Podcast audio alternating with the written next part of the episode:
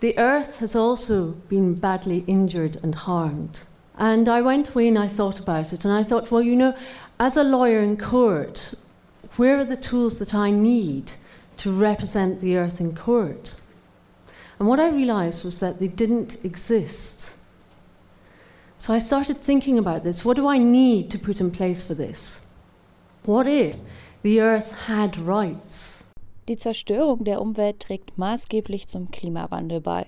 Und wenn wir es nicht schaffen, die Erderwärmung aufzuhalten oder zumindest einzudämmen, wird die Erde nicht mehr lange für uns Menschen bewohnbar bleiben. Und auch schon jetzt ist menschliches Leben aufgrund der Folgen von Umweltschäden und dem Klimawandel bedroht. Hatte Polly Higgins also recht, als sie 2012 auf einem TEDx-Event in Exeter forderte, dass die Erde Rechte und eine gute Anwältin braucht? Ob wir die Erde mit Hilfe von strafrechtlichen Normen schützen sollten, darüber sprechen wir in dieser Folge Mission Energiewende. Mein Name ist Sophie Rauch, ich sage Moin. Mission Energiewende. Der Detektor FM Podcast zum Klimawandel und neuen Energielösungen. Eine Kooperation mit dem Klimaschutzunternehmen Lichtblick.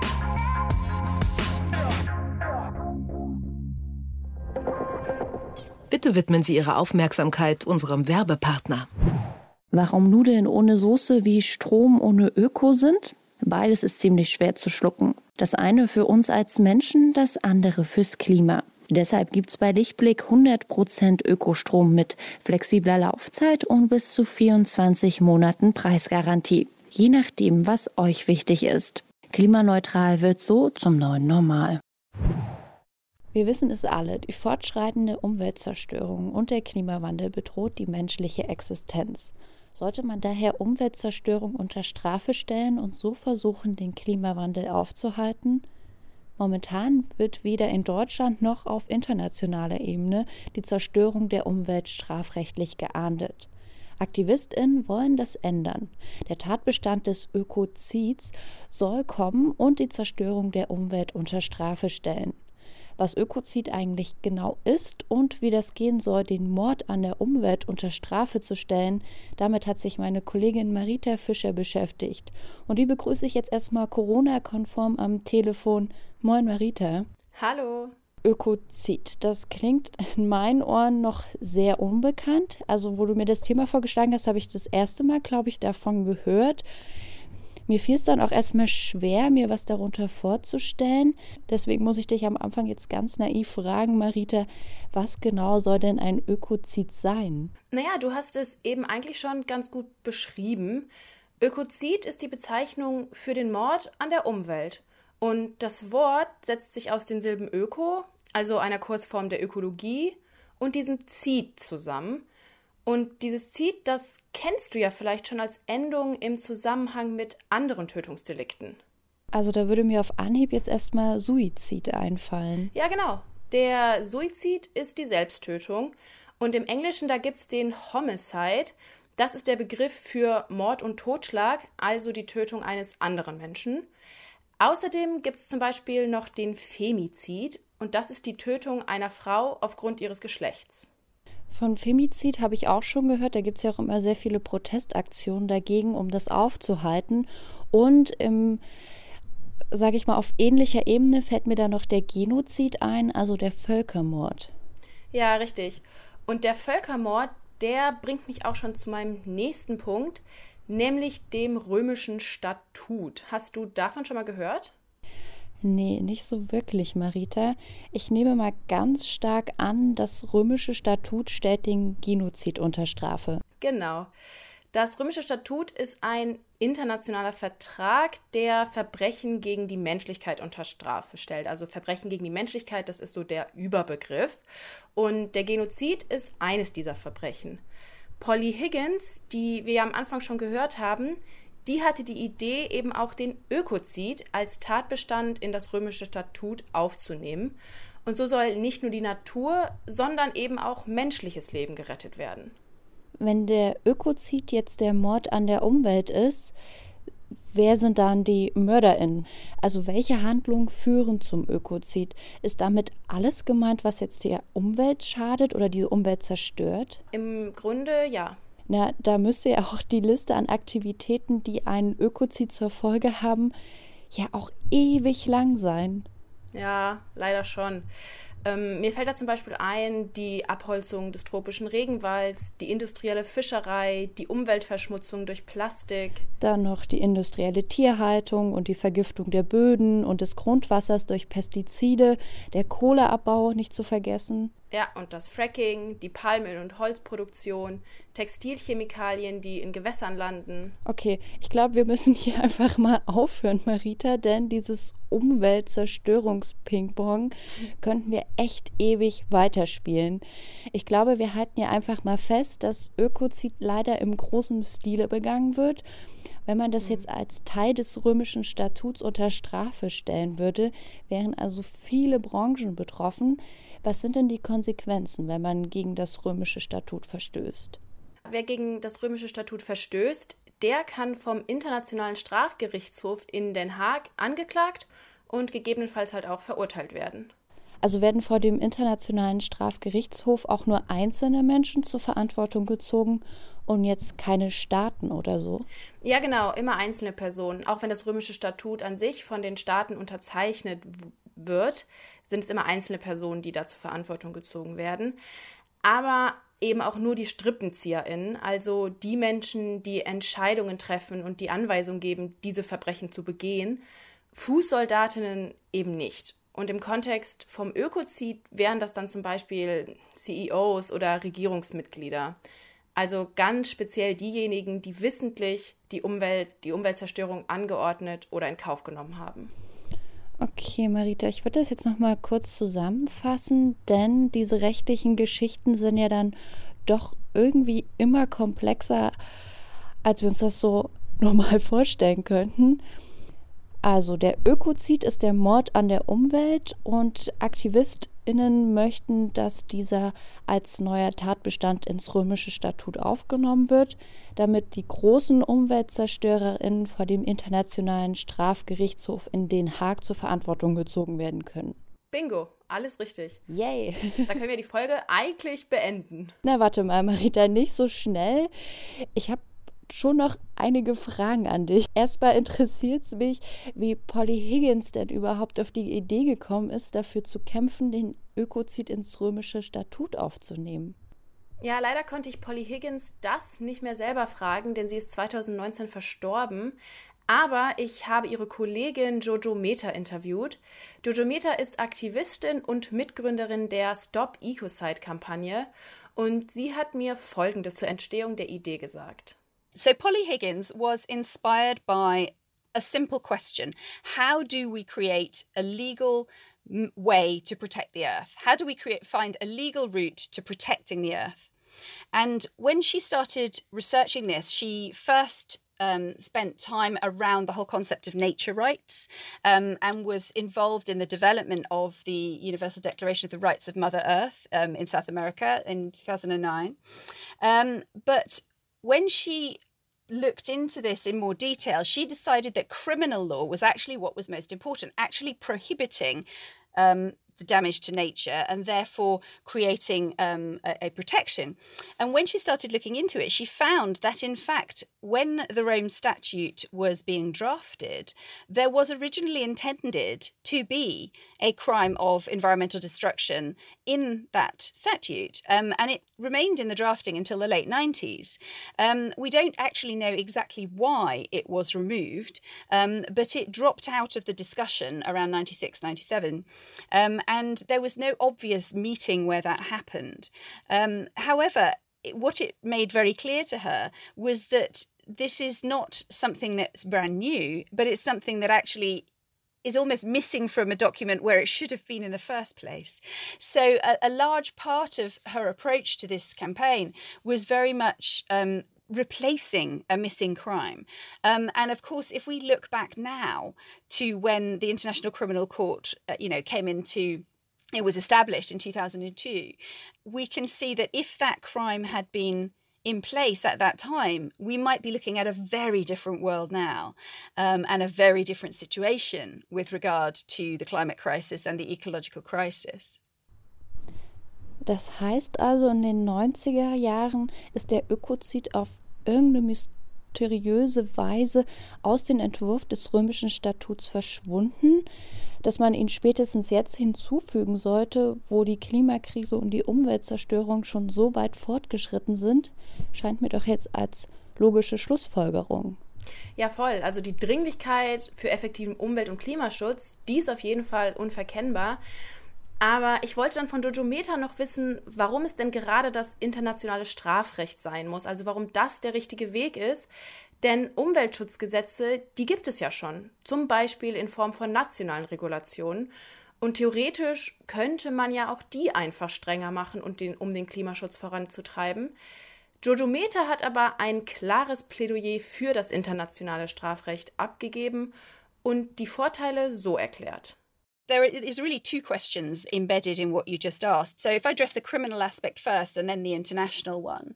So the the difference between civil regulation and criminal law is very important in this particular context because at present companies tend to treat environmental regulation as an externality that they need to get around, you know, the potential that they might be fined or that they might end up in a lawsuit, is not something that actually really functions as a deterrent. It's more something that functions as something that you take account of in your budgeting. So, you know, if somebody strengthens a regulation, you might allocate, you know, a few extra million to your um, to your litigation budget, for example. Um, and, you know, I, have used this analogy before, but it's a bit brutal. Let's say, as a polluting company, um, you could make an analogy with someone beating up their wife, for example. Um, and then, you know, they might give her some pocket money to maybe say sorry and then carry on doing it. Now, that is actually, in reality, that is the situation with civil lawsuits. Um, whereas when you put in place a crime, what you're saying to the key decision makers is you are individually, personally responsible for the decisions you make and whether those uh, reach a certain level of destructiveness with regard to the natural world. Um, and that is very much a different ballpark because, you know, when, you know, a CEO or a government minister or potentially, you know, a, a, you know, head of a bank or whatever is looking at where to put their energy and what projects to do, if they're looking at a ground rule that says, if you do this much damage, you're potentially you know in line for a court case yourself that could lead to prison that is a very very different ballpark. Um, and it, it, creates a very different situation. And there, there was actually a, a report uh, done by I, th- I, believe it was the university of colorado um, a few years back where they looked at the influence of changing the law on corporate behavior. And what they found was that when you change regulation you change uh, financial considerations. When you when you change criminal law, you actually change behavior. And so there's a very, very concrete reason why to go for, for criminal law. Um, and also, I think, um, you know, in, in, a related point, um, we tend in our the sort of globally dominant paradigm, which is essentially Western, you know, we tend to use criminal law to draw moral lines. Um, so, criminal law tells us what's actually totally unacceptable. So, you know, murder is totally unacceptable, theft is totally unacceptable. But at the moment, we haven't put environmental destruction under that line. Um, and so, you know, you can go and get a permit to drill for oil, but you can't get a permit to go kill people. So, you know, that that, that, that there's a very sort of concrete difference there um, that, that is very important. Um, but to come back to your other, the other half of your question, which is about the International Criminal Court, you know, why at, at the international level? Um, and there's a very practical reason for that in the sense that the international criminal court it, it, has the only global mechanism which directly accesses the criminal justice systems of all its member states um, there, there isn't any other global mechanism that does that so if you um, if you amend the Rome Statute and you add a crime at the International Criminal Court, any country that ratifies that crime must then uh, incorporate it into their own domestic legislation. So, if you want to create a coherent and um, a, you know a crime that works across borders in a coherent way, then doing so via the International Criminal Court is actually probably the most efficient way to do it because it, when you think about it, most of the worst polluters, um, in fact, I would say all of the worst polluters in the world are multinational corporations. And so they have the ability to operate in multiple jurisdictions. And so if you approach this on a state by state basis with every state working out its own definition for ecocide and you know having its own separate environmental laws you've got a situation that those companies uh, will be happy with because they can afford to play around with the expensive lawyers and move to the jurisdictions where it works better for them. Whereas if you create an international law then under the under sort of principles of universal jurisdiction or universal competence as it's sometimes called so long as that crime is in existence, any ratifying country can prosecute someone. It doesn't have to be from their own country. They can prosecute anybody if they consider the crime serious enough and that person sets foot on their soil. So you, you end up with a, a quite a broad scope for potentially taking prosecutions. Also anstatt die Umweltzerstörung zu unterlassen, planen Firmen unter der momentanen Rechtslage also direkt mit ein, dass sie wohl einige Strafen für ihr Handeln zahlen müssen. Sie zerstören die Umwelt und kaufen sich danach sozusagen frei. Strafrechtliche Konsequenzen würde diese Möglichkeit des Freikaufens dann auch einfach verhindern. Und das Strafrecht, anders als eben zivile Regulationsmechanismen, würde eine klare moralische rote Linie ziehen. Und diese Linie würde dann einfach sagen, Umweltzerstörung ist immer falsch und deswegen wird es bestraft. Dann nochmal zu der Funktionsweise des Internationalen Strafgerichtshofs. Da habe ich nochmal eine Frage, Marita. Jojo Meta hat ja gesagt, dass Straftaten, die im römischen Statut stehen, auch vor allen nationalen Gerichten verhandelt werden können. Wenn wir die Straftaten doch hier in Deutschland verfolgen und abrichten können, warum brauchen wir dann jetzt den Internationalen Strafgerichtshof? Ja, das ist eine gute Frage. Das ist alles ein bisschen kompliziert auf der internationalen Ebene. Aber das funktioniert so. Alle Staaten, die das römische Statut ratifiziert haben, also unterschrieben haben, nehmen die Tatbestände in einem zweiten Schritt dann auch in ihr nationales Recht auf.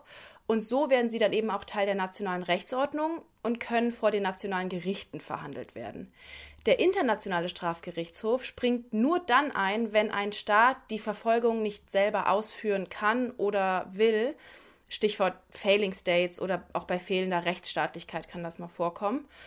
Und damit der internationale Gerichtshof einen Fall übernehmen darf, braucht es im Normalfall eine Überweisung vom UN-Sicherheitsrat. Und welche Länder haben jetzt das römische Statut alles unterzeichnet? Also wo würde jetzt so ein neuer Ökozitatbestand überall gelten? Bis jetzt sind es insgesamt 123 Staaten, die dem römischen Statut beigetreten sind. Und Deutschland ist dabei. Interessanter ist aber vielleicht, wer nicht unterschrieben hat. Die USA und Russland hatten zwar mal unterschrieben, haben jedoch ihre Unterschrift wieder zurückgezogen. China und Indien sind zwei der Staaten, die nie unterzeichnet haben. Und das heißt, dort gilt das römische Statut eben auch nicht. Aber das ist ja irgendwo blöd, weil das ja genau global gesehen die Staaten sind, die am meisten die Umwelt zerstören. Wenn die jetzt nicht dabei sind und deswegen ihre VerantwortungsträgerInnen nicht des Ökozids angeklagt werden könnten, dann bringt das doch alles nichts. Naja, also wenn jetzt ein US-amerikanischer Konzernchef sich nie wieder in ein Land begeben würde, das das römische Statut ratifiziert hat, dann, ja, dann wäre er wohl sicher. Aber der Clou an der universellen Jurisdiktion des römischen Statuts ist, dass StaatsbürgerInnen eines Staates, der das Statut nicht ratifiziert hat, durchaus in einem Staat, der unterschrieben hat, festgenommen und verurteilt werden können. Also könnte zum Beispiel ein chinesischer Konzernchef hier in Deutschland angeklagt werden, wenn er hier auf Businessreise ist oder so. Da muss ich aber auch sagen, Marita, ich stelle mir das irgendwie dann doch lustig vor, wenn die ganzen US-amerikanischen, chinesischen und russischen Konzernchefs während ihres Urlaubs in Europa oder Lateinamerika zum Beispiel verhaftet werden. Ja, medial wäre das auf jeden Fall ein Spektakel. Aber ob es wirklich dazu kommen würde, da bin ich mir nicht so sicher. Jojo Meta meint nämlich, dass die Aufnahme des Ökozids viel eher auf die Prävention der Umweltzerstörung abzielt, als auf die Bestrafung am Ende. Also sie meint, dass aus Angst vor der Strafe die Verantwortlichen den Regenwald eben lieber stehen lassen und Kohle und Gas in der Erde lassen und dann müssten sie halt auch nicht verhaftet werden. Aber auch weil Firmen ja mittlerweile global aufgestellt sind und agieren, würde der Ökozid wirken, obwohl eben USA, China, Russland nicht unterschrieben haben. Das meint Jojo Meta. Unterm Strich gesagt, würde da die Globalisierung also den internationalen Firmen das Genick brechen? Jetzt muss ich ja noch eine Frage in eigener Sache stellen, Marita. Der Ökozid will ja die bestrafen, die für Umweltzerstörung verantwortlich sind, so wie ich das verstanden habe. Ja. Ich muss ja jetzt aber auch zugeben, dass ich auch ab und zu fliege, mich auch zum Beispiel nicht konsequent vegan, biologisch und regional ernähre. Und solche Handlungen sind ja bekanntermaßen klimaschädlich. Muss ich mir also Sorgen machen, dass ich dann auch für den Ökozid in den Knast wandern kann? Nee, da kann ich dich beruhigen. Puh. Auf uns NormalverbraucherInnen zielt der Ökozid eben gar nicht ab. Es sollen da wirklich nur die StrippenzieherInnen und die EntscheidungsträgerInnen zur Verantwortung gezogen werden. Okay, da fällt mir jetzt ein Stein von Herzen, Marita. Aber da dann nochmal die Frage, wie genau ist denn jetzt der Tatbestand des Ökozids konkret definiert? Dass dann auch wirklich nur die FädenzieherInnen zur Verantwortung gezogen werden und das nicht dich und mich trifft. Na, ehrlich gesagt muss ich dir da eine Antwort schuldig bleiben, denn so eine rechtssichere Definition des Tatbestands gibt es noch nicht. Es gibt zwar eine vorläufige Definition von Polly Higgins und die lautet wie folgt. Ökozid ist die systematische, schwerwiegende Beeinträchtigung der Natur, unbeachtlich deren Folgen für Mensch und Kultur. Ja, aber bei der Definition muss ich mich ja dann doch wieder fürchten, dass die Polizei bei mir klingelt, wenn ich gerade die Koffer packe, um in den Urlaub zu fliegen. Da steht doch nichts von großspurigen StrippenzieherInnen. Okay, ich merke schon, du machst dir echt Sorgen. Vielleicht kann dich Jojo Meta ja beruhigen, denn ich habe auch sie gefragt, ob wir bald alle auf der Anklagebank in Den Haag sitzen. No this is if we if we criminalize something at the international level we're looking at atrocity level crime. We're looking at the you know the large scale destruction of ecosystems. And we're also looking at the key decision makers. So we're not looking at the end user the consumer the citizen. We're looking at the the the top decision makers the people in positions of superior responsibility which is how it works with the other international crimes. So as with genocide you don't prosecute the foot soldiers you prosecute the controlling minds so the generals or the heads of state or the you know in in, in the case of ecocide it would be the potentially ceos or project managers maybe I, you know but but effectively people who are in positions of you know uh, superior responsibility. Das sagt also Dojometer, aber du hast schon irgendwie recht. Diese Definition ist noch sehr schwammig und deswegen wollte ich wissen, was denn ein Rechtswissenschaftler von ihr hält. Alexander Pröls ist Professor für internationales Seerecht und Umweltrecht, Völkerrecht und öffentliches Recht an der Uni in Hamburg. Er findet die Ungenauigkeit der Definition gar nicht so schlimm, sieht aber andere Probleme mit dem Ökozid. Die Definition, die Sie gerade vorgetragen haben und die vorgeschlagen worden ist äh, von der äh, Umweltrechtlerin Polly Higgins vor einigen Jahren, da sind jede Menge unbestimmte Rechtsbegriffe mit drin und ähm, das ist für Juristinnen und Juristen jetzt zunächst mal nichts Ungewöhnliches. Wir müssen immer Auslegungsarbeit leisten und das gilt auch für Straftatbestände.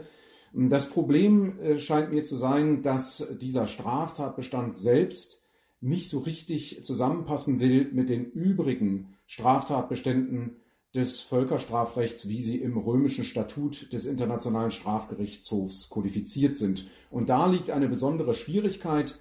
Wie passe ich das zusammen? Ist dieses römische Statut dann wirklich der richtige Ort, um den Ökozid unter Strafe zu stellen? Herr Bröls meint also, der Ökozid passt nicht so richtig ins römische Statut. Warum denn nicht?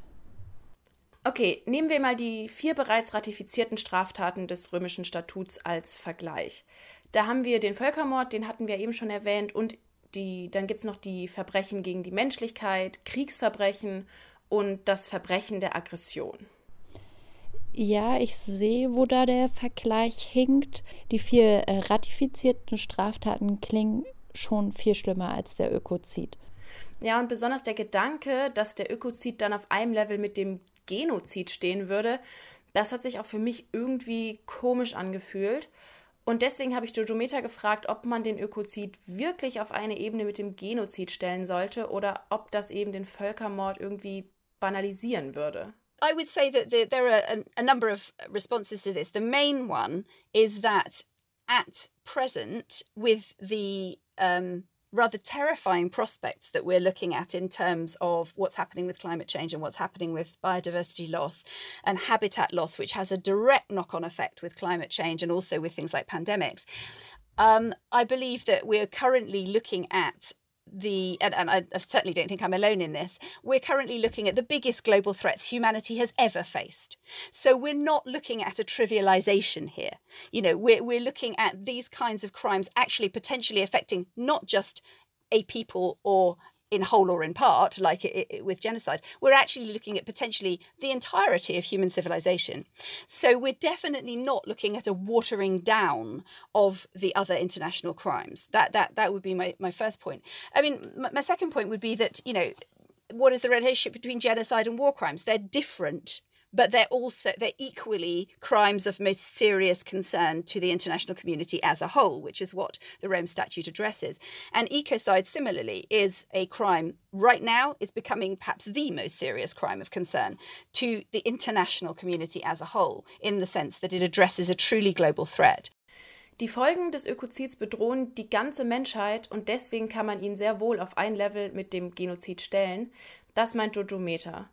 Professor Pröls hat mit seiner Kritik, der Ökozid passt nicht richtig ins römische Statut, aber noch etwas anderes gemeint.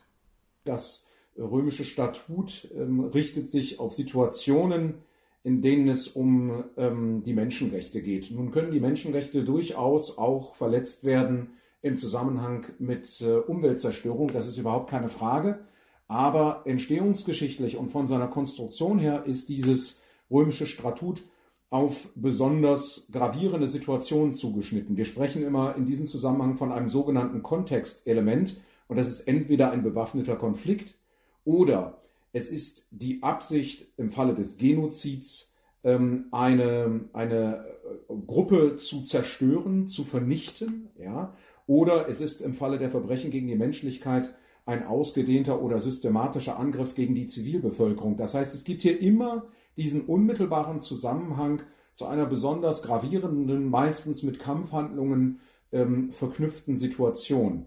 Und ich glaube, dass es schwierig ist, äh, den Ökozid äh, gewissermaßen in dieses System mit einzupassen. Es geht eben zumindest direkt um ein anderes Schutzgut, nämlich hier jetzt Umwelt und Natur und nicht um, nicht wahr, den, äh, die individuellen Menschen beziehungsweise die Angehörigen einer bestimmten Gruppe.